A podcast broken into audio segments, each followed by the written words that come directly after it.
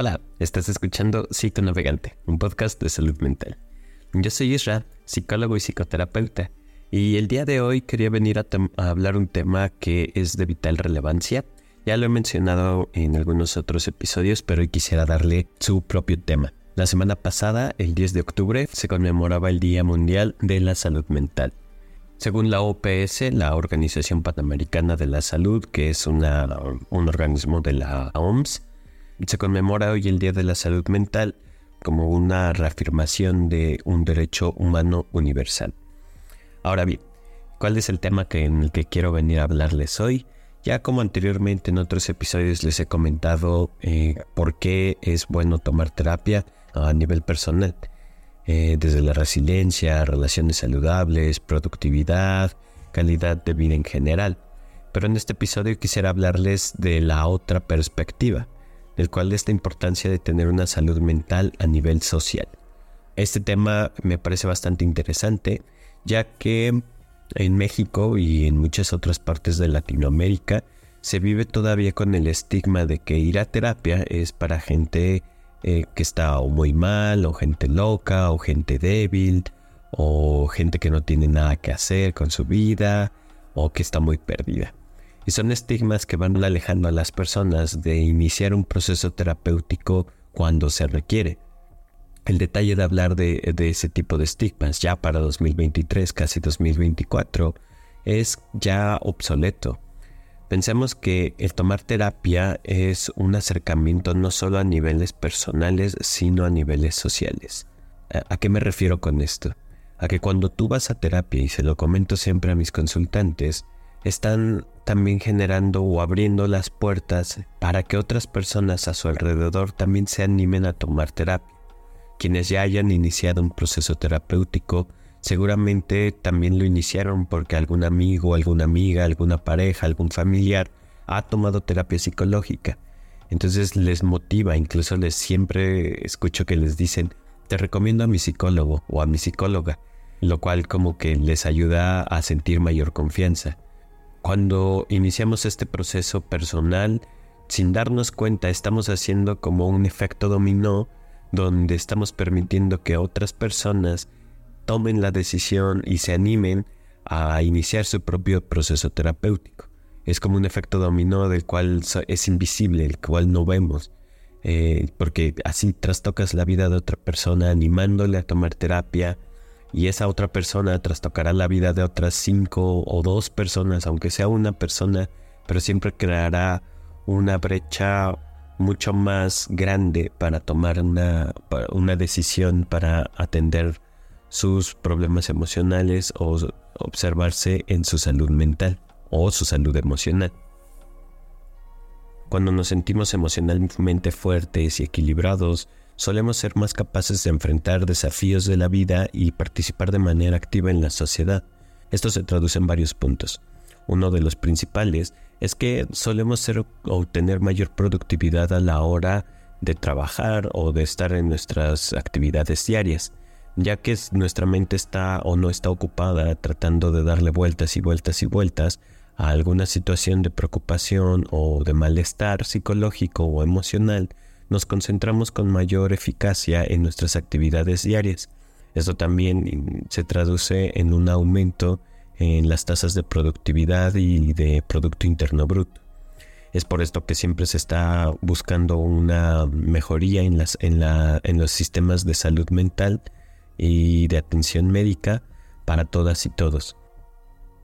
Veamos también o observemos que el equilibrio entre la mente y el cuerpo son importantes nuestra mente es tan importante como la salud física.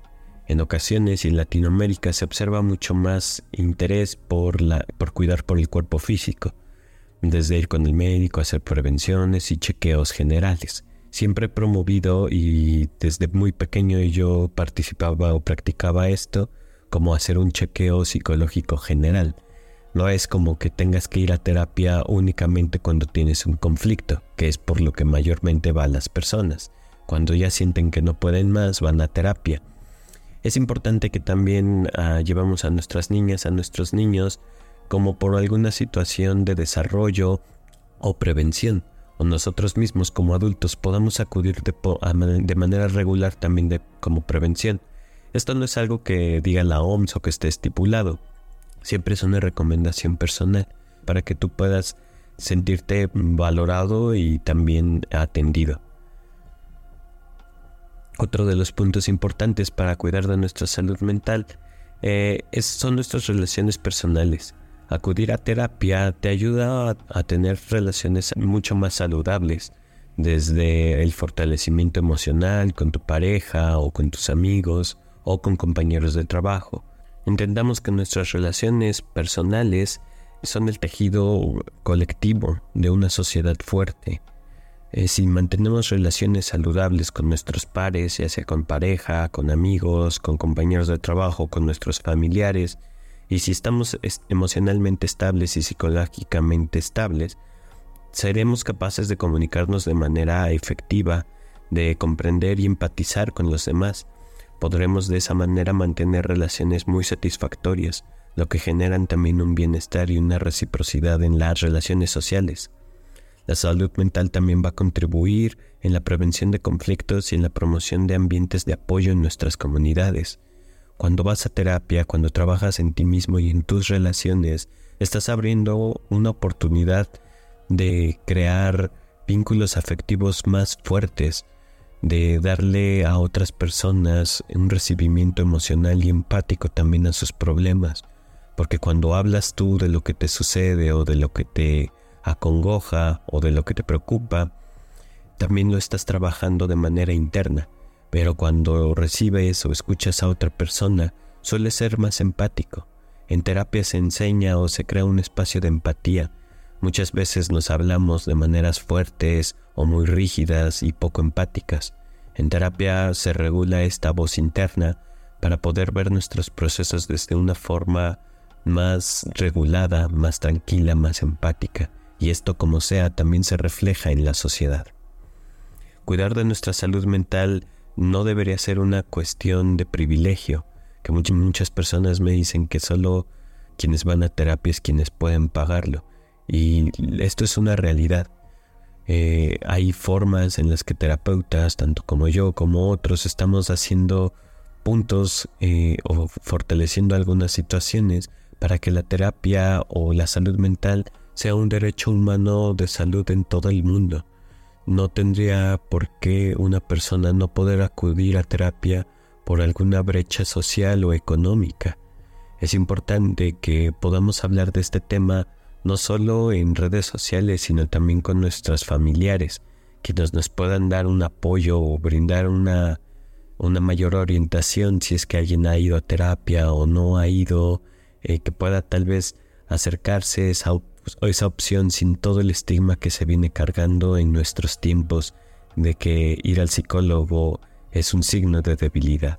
Al contrario, quien, quien acude a terapia son personas con mucha fuerza porque están admitiendo que solos no pueden con la situación.